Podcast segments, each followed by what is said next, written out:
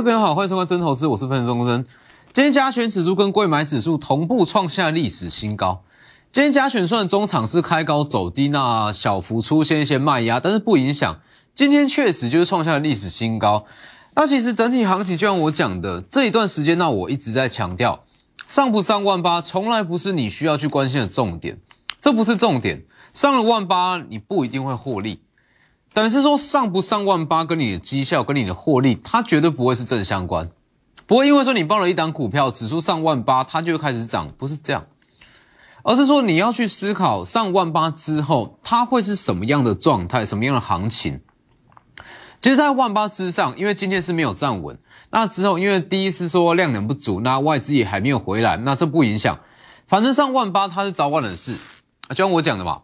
随着各国经济的成长，那整个台股它的基期会往上垫高，所以上万八一定是早晚的事，除非出现金融海啸。哦，那就像我讲的嘛，上万八之后，你要去想象一下，说上万八之后会涨什么样的股票，那各国走势会成什么样子？因为万八它算是一个全新的门槛，它是没有历史的经验可以让你去对照。哦，可能有些人会说，诶，这张股票曾经涨到多少，它会出现什么样的反应？那市场会有什么样的变化？大家可以去对照。但是万八以上，它是一个全新的关卡，任何的分析师、任何的媒体、任何的忠实户，他都没有遇过。所以我敢跟你保证，万八以上，那整个市场氛围啦，会跟万八以下有非常大的不同。好，我们先看。以指数来讲，今天是也不算可惜，因为今天的量能不足，站上的话反而会比较危险。哦，今天量能不足的情况之下，开高走低，那中场是没有攻上万八，这很合理，应该说这是一个很健康的状态。好，那其实今天你可以看出一点，市场在接近万八或是万八以上，它会出现所谓的万八不适应症。什么叫做万八不适应症？其实你去发现到指数它要去攻万八，它会攻好几次，那不见得会过。好，这不影响。反正就是万八上下或万八之上，那市场上的资金它会出现这样子的心态，他会觉得说，真的台股有可能到万八以上吗？它的涨点还有多少？那这样子的市场气氛会有包含像恐惧、怀疑，那甚至会觉得说，诶，我是不是该越做越短？所以我敢跟你保证，刚上万八，因为其实今天距离万八是呃过万八，但是没有站上。那下周外资回来，基本上是可以站上了。好。那上万八之后，其实很多的，因为说市场氛围的影响，哦，对于整个市场的资金，它会出现万八的不适应症，所以它会出现说，可能说越做越短。那一档股票它的涨势延续周期会变得比较短。所谓涨势延续周期，是在于说，因为刚上万八，大家一定需要一点时间适应。那预计啦，接着各位讲一下规划。预计说可能说下周外资回来，那随便买个全指股，它要上万八是非常容易。但是刚上万八，市场上的心态一定会觉得说，我需要逢高去获利了结，逢高去卖出持股，降低部位。大家一定会有这样子的心态，所有人都是。那这样的心态会导致说个股延续性不强。就像刚刚讲的，万八的不适应症会让说原本延续性强的股票，那慢慢的回落，等于是说原本一档股票它。可能说可以很顺畅的涨三十趴到五十趴，但是万八以上，它会变成说涨十趴，稍微震荡，或是往下拉回，再往上涨十趴，它会变成说，它会变成说好，可能说进二退一这样子的走法，那就往上涨。那这样子的走法其实就非常适用。那我一直在强调的，我们要用全新的思维，那去看万八以上的行情。那其实万八以上的行情，就像我讲的。因为各国延续性可能不会到这么的强，所以它会变成说，那我呃，我们长期以来操作逻辑，它的优势会被放的非常非常大。长期以来，那我一直强调说，我们要用最大的部位去赚最稳定、最有把握的一段行情，没有错吧？就像我一直在强调嘛，你要找出一档股票，它会涨个六十趴、七十趴不难，我要找出一档股票可能会涨六十趴七十趴，这不难。最难的是你要找出一档股票，它肯定会涨十趴，没有错吧？所以这样子的操作手法，用大部位去赚最稳定的一段，在万八之上的行情会变得非常非常重要。等于是说，我们这边的优势会被放得非常的大。所以你去看，其实这个东西当然也不是说好随便说一档股票它技术面转强，那就可以去买进，它就肯定会涨十趴，绝对不是这样。要达到说好非常高的胜率，非常高的把握度，那我们把部位买满，那压好之后，我说资金部位放大，压满之后往上涨了十趴，这样子的操作需要顾虑到的面向是非常非常的多，包含营收的预估、筹码的分析、产业的预估，所以你去看这个东西是一层一层下来，上到总金，那下到个股单月的营收。那今天其实还有另外一条最大的新闻嘛，这里。卫生纸跟清洁用品含涨，成本大增。卫生纸涨价，农历年后上调五到二十八，这样子的句子是不是非常眼熟？因为我在十呃十二月九号，那就特别公开预告过，十二月份的上旬，那我都在跟各位探讨所谓的通膨跟停滞性的通膨。当时我讲非常清楚，你在这个时间点买股票，你为的已经不是说什么赚钱干嘛干嘛的，你为的是为了不要让钱贬值，是要去抗通膨。好，当时讲完嘛，当时说最快最快在二零二二年卫生纸会涨价，最慢在二零二三年。我讲非常清楚，大家看这张图，这里十二月九号，这里最快二零二，最慢二零二三，卫生纸会涨价。看不清楚可以自己去加入我的 Lighter 跟 Telegram，这里面都会有去看十二月九号的文章，Lighter 跟 Telegram 讲的非常清楚。大约是早在两个礼拜前，那就有预告过说卫生纸它一定会涨价，它背后反映的也是通膨这件事，所以通膨它来的速度绝对比各位想象的还要快。好，这不是重点，重点是我要表达的是，其实在做股票嘛，那要达到说一档股票你要肯定说它会涨十趴二十趴，把胜率拉到最高，把握度拉到最最大，那你才敢去大买嘛。要达到这样子的操作，一定是说从上到下一层一层叠出来。所以其实包含像是卫生纸会涨价，为什么我可以早在两个礼拜前我就说卫生纸会涨价？这是整个总经面跟整个市场的氛围才有办法得出这样子的结论。好，那总经面是最上层嘛，再来可能说产业面啊，包含像是细晶圆、第三代半导体、IP 类股这些产业面，那再来一直下到可能说卫生纸涨价哦，个股单月的营收。所以你去看，为什么台积电的营收单月营收，我有办法说这么精准的每个月都预估出来？这个大家自己去加入我平台看。哦，从十月应该说每个月啦，每个月都是非常精准的预估出台积电这么大一单股票，它的营收会怎么走？重点就在这里。所以其实你说为什么我有办法说这么肯定的跟你说什么样的股票它会涨？关键就在这里，这个东西是一层一层的叠出来。不是说一档股票可能说技术面转强啊，均线纠结，那可能说 K D 到了多少，它就肯定会涨，不是这样。技术面啦，包括像筹码面，它只是其中的一环哦，它绝对不是绝对，它不是必要条件啦。所以你去看，像包括二四七六巨响，二四七六巨响，当时为什么我这么肯定？在十二月二十一号，我这么肯定大力光的上涨。那它会带出，呃，最大的受惠者会是巨响，不会是玉金光，也不会是亚光，也不会是先进光、联一光，或是像是新巨科，这些都不是，而是巨响。为什么？这是从上到下一层一层的下来，一层一层叠出来的胜率，叠出来的把握度，所以我才敢这样跟你说，它就会是最大受惠者。讲完隔一天往上涨嘛，哦，涨停，昨天几乎是涨停，大涨九趴。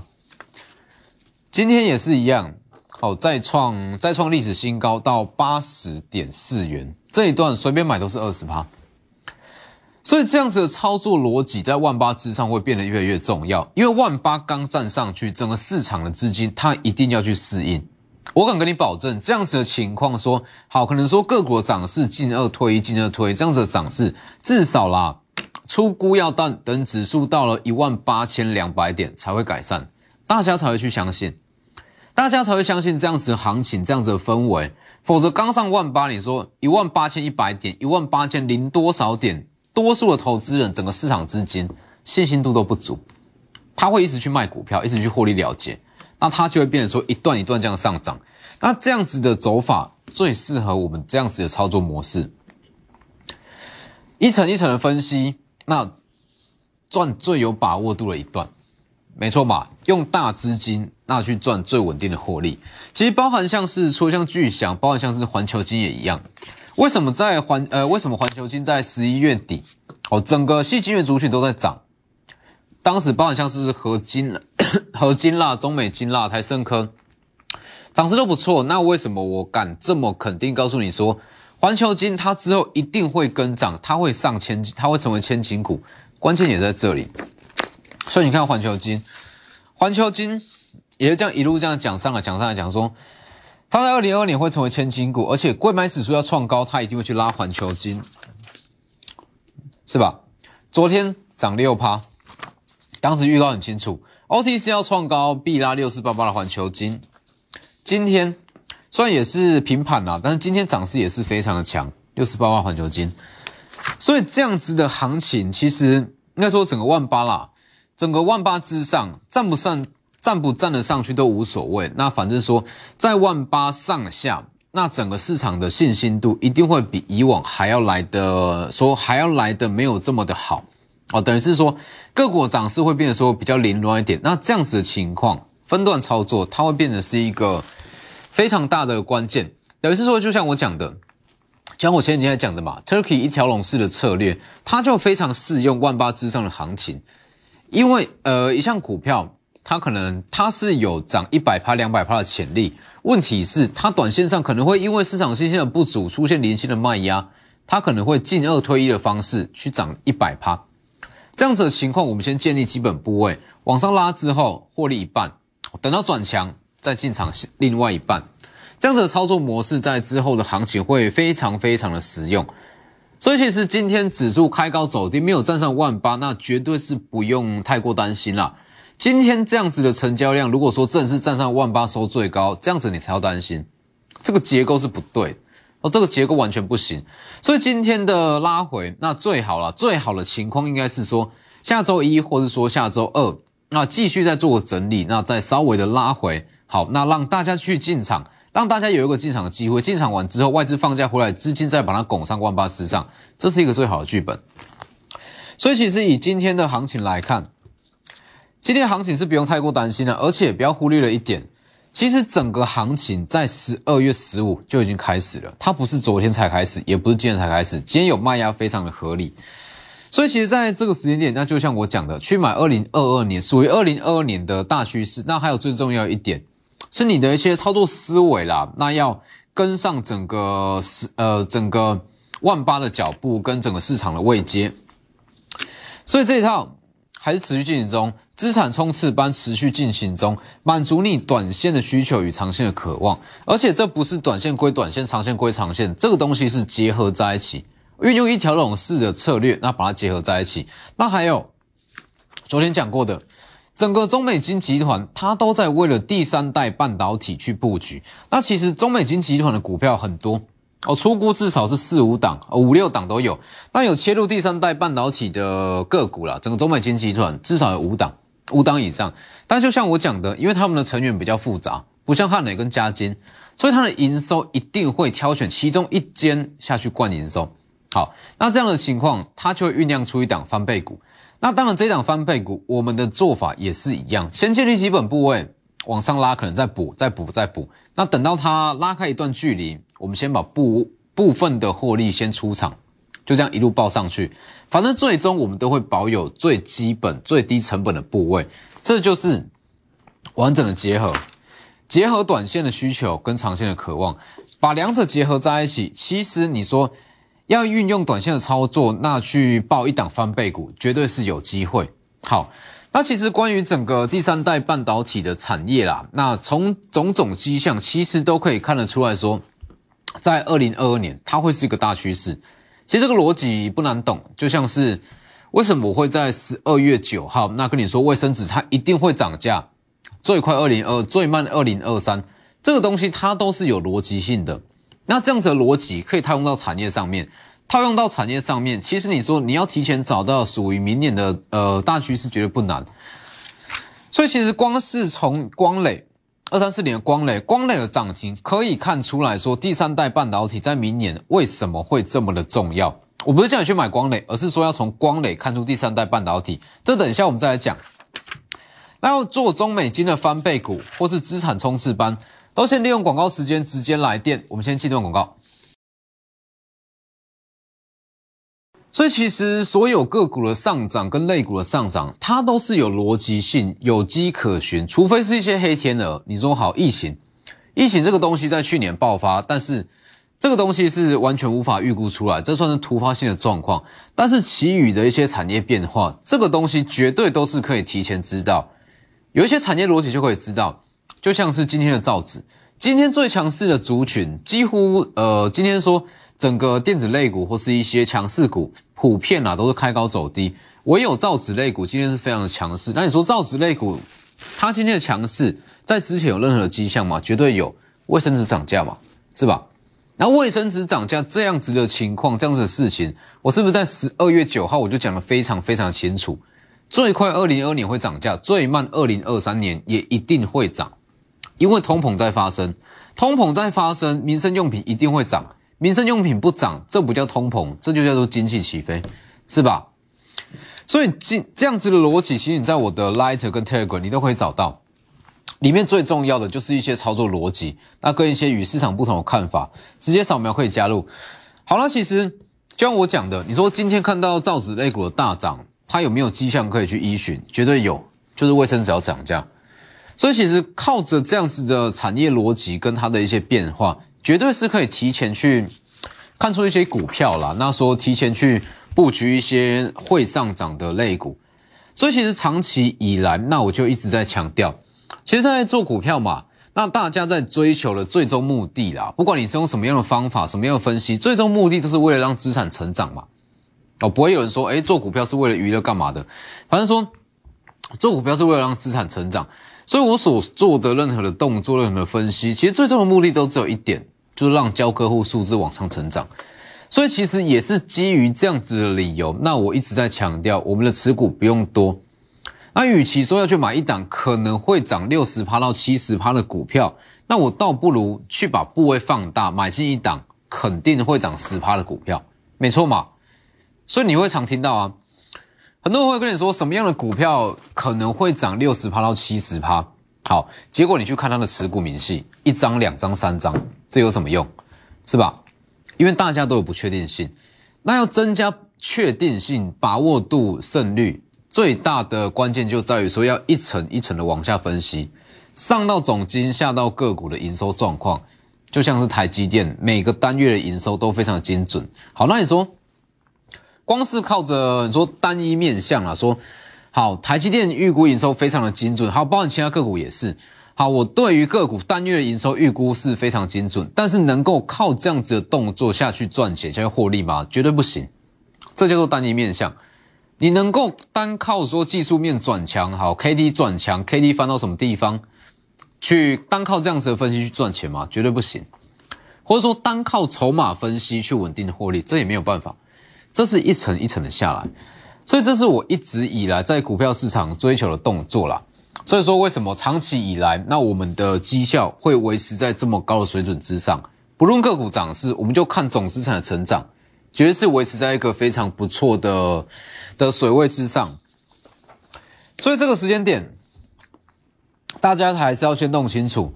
指数上不上万八，这只是让你去做参考。那真正重要的是说，万八之上的行情会怎么走？那你需要用全新的思维去面对万八之上的行情。万八之上，它会出现非常多的不适应症。那如果说跟着市场去做出这样不适应症的动作，其实会变成说，诶，万八之上的行情，可能你到一万八千两百点、三百点，你才会相信，或者说。才会比较想积极去参与这样子的行情，那这样就很可惜了。所以这个时间点在万八之上，应该说这个时间就是说万八上下啦，万八上下，只要外资回来，基本上就会站上，站上去之后，那你会发现到一个全新的境界哦。那这个全新的境界可能会是个股的涨势会跟以往来的比较不同。那不论如何，其实就像我讲的。在这个位置，那最好的操作策略还是一样，就是锁定特定几档，那产业趋势比较明确的个股，把部位建立好，我们就是去赚最稳定的这这一小段。好，所以那像刚刚所讲的，为什么我说除了像是成熟制程啦、先进制程以外，第三代半导体它也会是一项非常大的题材。二三四零的光磊连续两根涨停嘛。我不是叫你去追光磊，我也没有买光磊哦。这个东西我直接讲，有买就有买。那光磊我是没有去操作。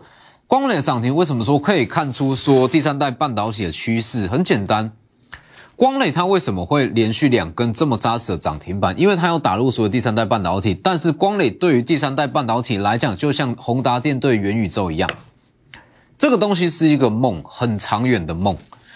你去看哦。二三四零，它是与日亚化去呃做这个所谓的技术合作嘛，切入第三代半导体。但日亚化本身就是光磊它的大股东，那只是说在今年的第三季又把持股增加到大约是两成左右，哦，算是非常非常大的大股东了啦。应该说可以算是它的子公司，所以光磊也改名嘛，哦，改名去应对这个台亚化。好，那也是因为这样。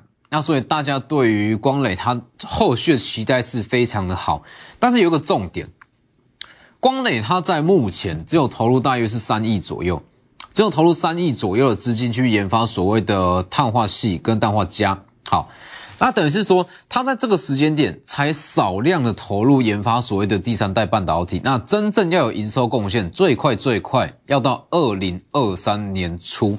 它才有营收贡献，好，而且这个营收贡献是大约是一到三趴，非常少量。